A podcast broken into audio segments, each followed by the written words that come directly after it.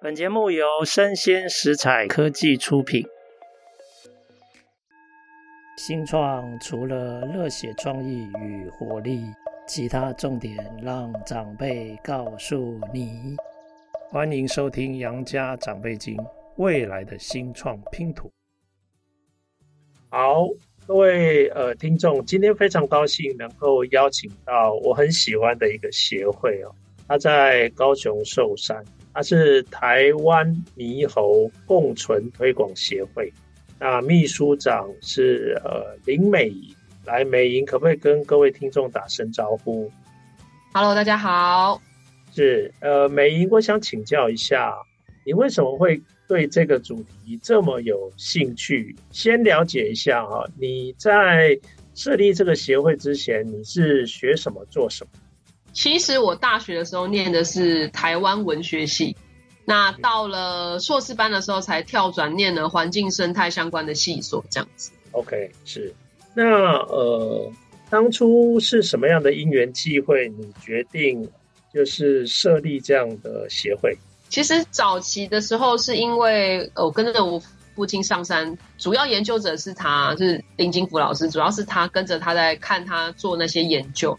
那我发现他投注了非常多的热忱跟他的时间精力在这上面，可是，一般民众对于这个猴子的认知也好，或者是对猴子的观感也好，好像没有因为他很努力的做研究或发表很多 paper 而改善，所以我们才开始希望说，用我的方式，用比较接近大众的方式，去让更多人来了解台湾猕猴。OK，了解。哎，你跟你爸爸做这件事多久？就是在设立协会之前，嗯、你跟他上山多久？我父亲大概已经做这件事情到今年为止，已经将近三十年了。嗯哼，那就表示你也从小就跟他，所以你应该也很多年了哦，对不对？对，不小心会透露出年纪，是这样子。好，那我就呃忽略忽略计算那个 年份哈。哎、欸，好啊，哎、欸，那我想问你是在哪一年设立这个协会？二零一九，大概就是以台湾的年份来算，大概一零八年左右。OK OK，那那个时候设立这个协会，你主要的规划跟呃推动的方向是什么？那时候一零八年有发生一件事情，其实是在一零七年年底就开始渐渐有在发酵一件事情，就是说我们的农委会已经在研议要把台湾猕猴移除保育类动物。那 OK，对，那其实我一直以来都没有用一个单位或是一个 NGO 组织的方式去推这件事情，是因为以我个人的立场来说，我会觉得去经营人的事情非常的繁琐，因为你光是要推动猕猴科普，你可能就要耗费很多心力，可是你接下来还要呃成立一个协会，还要管理人，还要开会，还有理监事等等，对我来说是一个很很繁杂的事情，所以一开始我并没有朝协会这方向去想。那是因为一零七年的年底，那时候就已经有这些风声说要移除保育类。那一零八年的时候就正式的将它移除了。所以那时候经过我们当时的伙伴的讨论，是说我们的脚步不能就停在这边，需要成立一个 NGO 组织，因为有 NGO 组织，你才有办法去凝结大众的力量，才有办法去呃跟政府单位提一些建议啊，或是发公文等等这样子比较。正式的去有一个单位跟公家单位对应，那所以那时候我们就开始去筹组这个协会，然后再来第二件事情，就是因为一开始我们都是网络社团嘛，我们带的导览都是免费的，哦杨老师也有参与过。那很多人就是在这个过程中会觉得说，为什么我们没有一个收费的机制？为什么要成立收费机制？是为了让居民或者是高雄市民会觉得说。猴子不是只有带来困扰，它依然是可以为呃当地居民带来收益。所以，我们从成立协会开始，也开始建立像陪同导览员的机制。我每次上山解解说的时候，会有两个陪同导览员，会照顾团员，然后分配部分的解说工作，甚至是日常的宣导等等。那他们呢，都是有给薪的这样子。呢希望建立这种制度，让民众去理解。所以。协会呢，在成立的过程中，就是先确立这两个目标，就是跟公家单位有对口。再来就是我们的生态导览是要开始成立协会就开始要收费，需要有一个正式的单位来处理这件事情，这样子。是了解。哎，我想请教一下，呃，为什么呃把猕猴移除保育类这件事情，呃，这么让你们担心？政府做这样的调整，你认为会产生什么样的问题？它移除保育类，我们第一个先遇到的问题就是，其实它当初风声一放出来的时候，网络上的风向当然大部分都是赞同的，都是觉得说，哦，它本来就应该移除。在这样赞同的声浪下面，很多人写的就是说，好哦，我终于可以打猴子了，好了，我终于可以处理它了，我早就已经呃想要对这些猴子动手很久了，都是这样的声音。虽然其实这些人可能是喊喊话，不是真的会去做，可是这对这个整个风向跟民众对他的观感一定会有所影响，这是第一点。那再来就是说，它被移除保育类之后，就是显得嗯、它可能不再是那么的珍贵，那么的稀有。可是我希望建立这样子有几星的陪同导览制度，让大家理解说，即使它不是保育类，仍然有很多人愿意花钱来了解这个物种。这是我们想要做这件事情的原因。再来就是，其实，在移除保育类之前，我们偶尔都会收到有人在饲养猕猴的消息。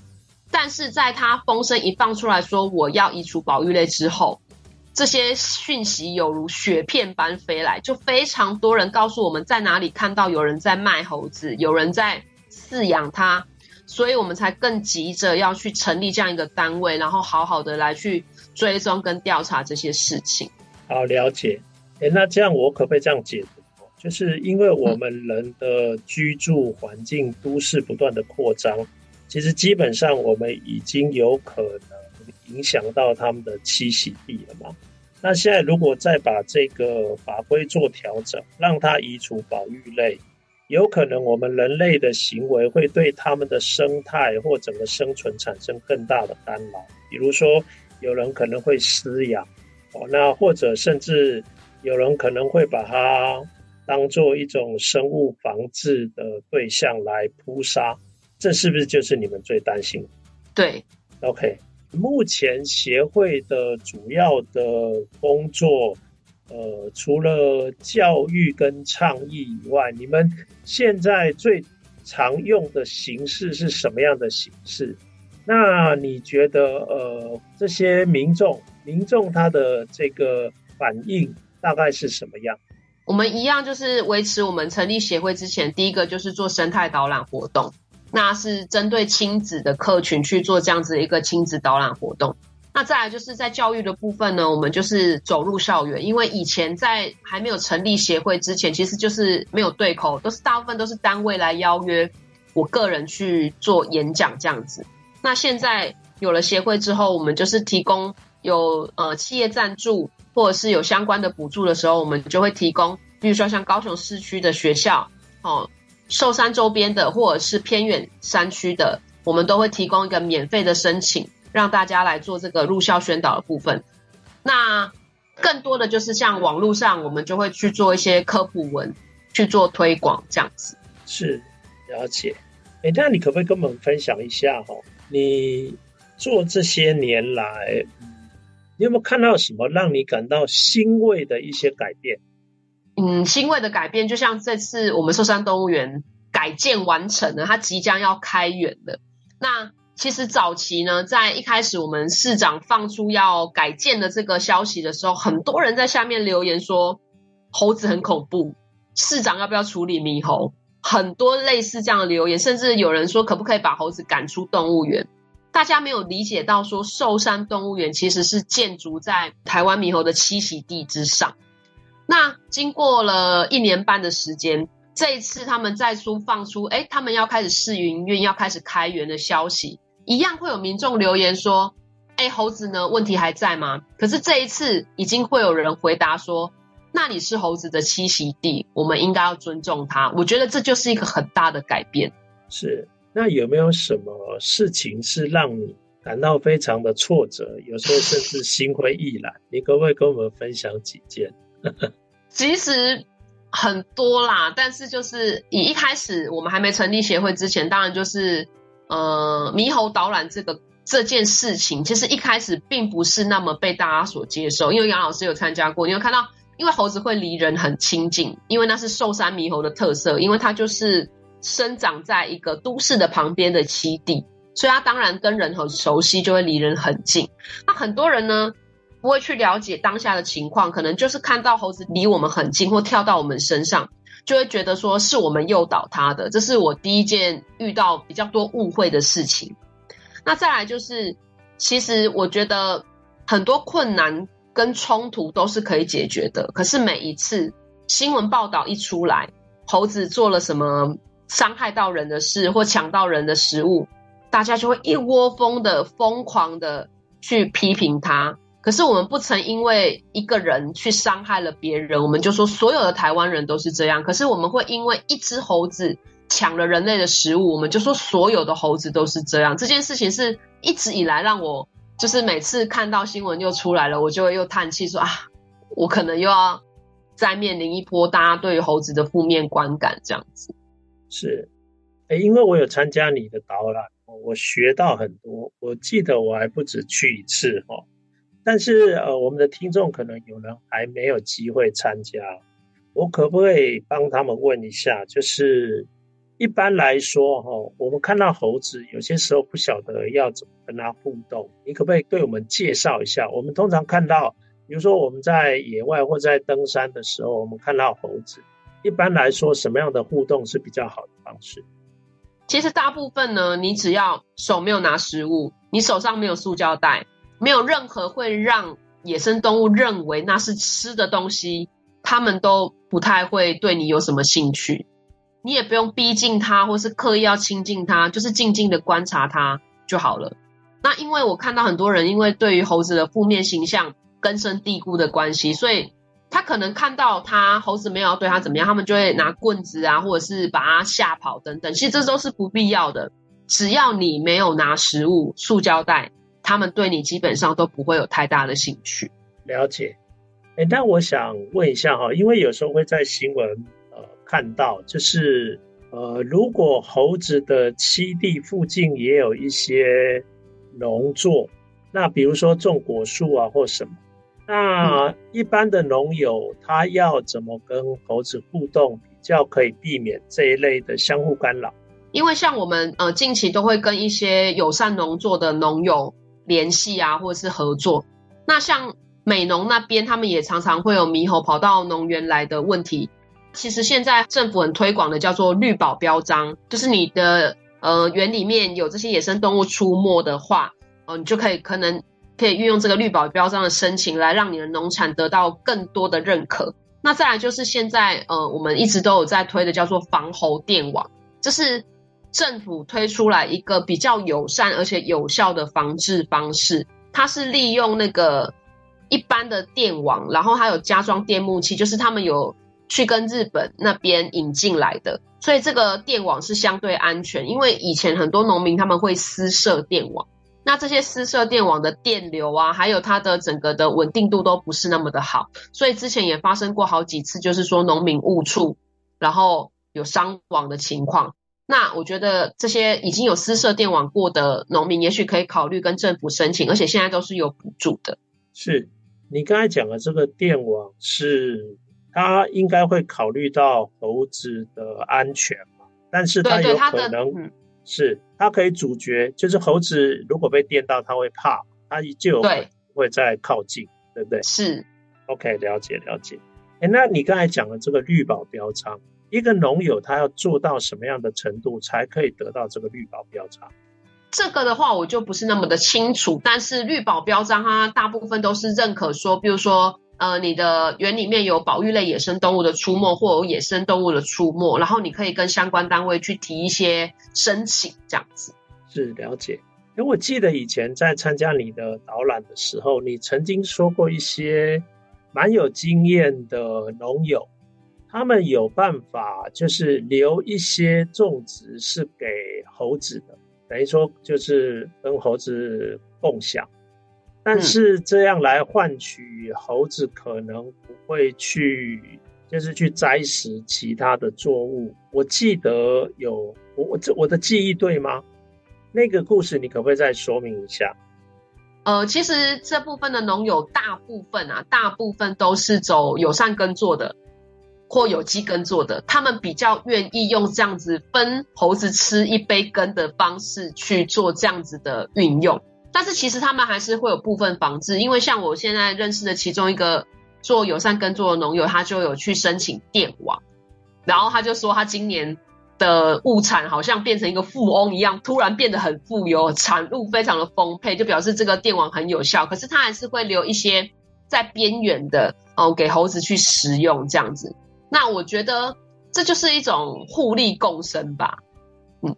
OK，了解了解，就是说一方面等于两边都要做了，一方面有电网不危害生命的贺主，然后另一方面也留一些这些农作可以让他们食用，那这样的话也许就比较不容易产生彼此的干扰，对不对？对对对，OK，好啊，哎、欸，你现在的校园广宣啊，除了我知道你。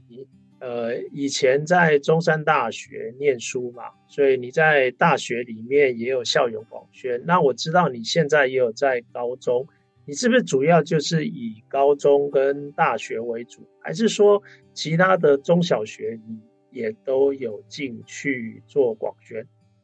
我们现在是从幼儿园到大学，甚至像福伦社。的老板们，我们全部只要有来申请，我们都会尽量去。那像我们之前还遇到一个比较特别的案例是，他是那种长照中心.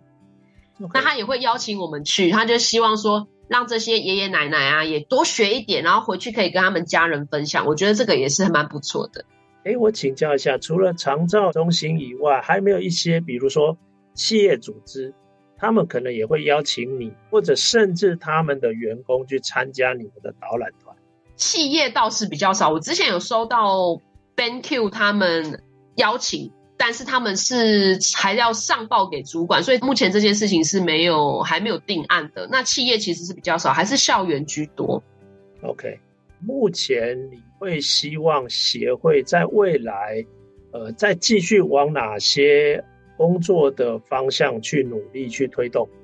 嗯，其实以长期的状态来说，我们还是希望把这个就是地区居民啦，就是至少要先把高雄寿山这一块的状态做起来。因为其实经营一件事情，大家就是说，哎，你为什么不去跟某某社区合作？其实光是一个地区还来说好了，它会有很多地方角力、政治因素，甚至是 NGO 组织之间的互相抗衡。所以你要把一个地区好好的经营起来，让大家去认同猕猴这件事情，甚至是把这些居民招揽为成为你的协会的组织的一员，其实是非常非常困难的。那我现在能做到就是说，像我们这次也有跟寿山动物园合作，让寿山动物园附近的牌面做了很多跟猴子相关的教育科普宣导，就是一件一件的把这个猕猴应对的措施，慢慢的推广到各个有猕猴冲突或者是人猴误解的地方，那像寿山目前我们已经经营了非常多，那牌面也都做得很多了。那下一步像呃今年花东那个风景管理处也有跟我们合作，那我希望接下来可能像武陵农场这种常常上新闻的冲突点，我们也可以渐渐的去跟他们谈一些合作或者是协助这样子。是。哎，那我想请问一下哈，你现在有了协会，那协会运作也需要一些费用，那通常这些经费你是怎么募集？说到经费，就是蛮可怜的。像我们一般来说都是呃去写计划，然后去找有没有那种计划竞赛，所以之前我们就投了台新银行的这个计划竞赛，但是它是用投票的方式来让 NGO 组织获得经费，可是。像我们这种小协会，其实人脉没有那么的广，那会员也不是那么的多，其实要跟大组织竞争起来，真的是蛮吃力的。那像我们之前有投过绿奖，它是由联电赞助的，那我们就有获得其中一年的赞助。那其他的时间呢，就是像我们会做一些周边商品，或者是会员的赞助募款等等，或者是像我们今年的入校宣导活动，就是由我们这边的一些企业单位。来赞助我们去做这样子的入校活动。是，OK，了解。哎，我想问一下，有没有一种可能性，就是看国外一些相对呃经费来源比较多元化的这种非营利组织啊，它可能有一部分是自自筹的，比如说，呃，像你们也有导览，那导览也许有收入，那也许也有一些周边的产品会创造一些收入。那另外一种可能就是公部门的一些，不管是奖助或者是委办，那还有一些就是来自于企业民间的捐赠。你觉得这样的三方的这种经费来源，在台湾以你的协会来说，是有可能慢慢达成？目前杨老师说的这些，我们都有在做，只是说它是很不稳定的，就是像公部门的补助好了，有时候有，有时候没有。像我们一开始建立的陪同导览员机制，就是由环保局补助的。那像。呃，明年开始，因为饲养的宣导，所以明年又有一笔饲养宣导的补助。可是你不晓得他们这个补助什么时候会断掉。像环保局，他只补助了两年。他说，哎，后面他们可能要改节能减碳了，就把呃生态教育这一块就没有再继续做了。那接下来就是换成农业局，所以就是它其实是一个很不稳定的来源。嗯，大部分都还是去写计划，就是大部分还在台湾的 NGO 组织比较忙碌的一点，就是我们必须要非常关注这些计划竞赛的讯息，还要去写像募款的字号啊等等，有点疲于奔命啊，在这经费这一块。是，以经费来讲，你目前的状况是政府部门呃的比例比较多，还是企业赞助？除了你自己贴钱以外。嗯 企业赞助，OK，企业赞助相对于政府的补助多，好了解。哎，我有参加你们的导览几次嘛？我印象很深刻，就是因为你父亲常年在做研究嘛，那寿山的猕猴群好像也非常熟悉他，甚至已经认识他了。所以只要他在山林间呢、啊，好像就会有猕猴群出现，然后就是静静的跟着他啊。我觉得那样的景观让我印象非常深刻。那后来我也发现，其实因为你跟着你父亲也常年在跟猴子互动，所以好像他们也非常熟悉你，然后也把你当成是他们这个猴群的一份子哦。那我。我发现你当妈妈之后，你的小孩可能更早、更早就加入了哦。那我想问一下，那现在跟这个呃猴群的相处怎么样？他会不会很快变成长老啊？应该不会，因为我觉得小朋友他有个过渡时期，就是他很小的时候他是来者不拒的，大猴子也好，小猴子也好，他都可以。然后呢，他越长大之后，他就开始有点外貌协会了，就是太大只的、太丑的他不要，他要小小的那种娇小可爱的他才要。所以我觉得小朋友可能会有一个过渡时期，不然他小时候他很小的时候，他是可以我都不管他，然后把他丢到猴群里面，他就会自己跟小猴子在那边玩，是有这个状态的。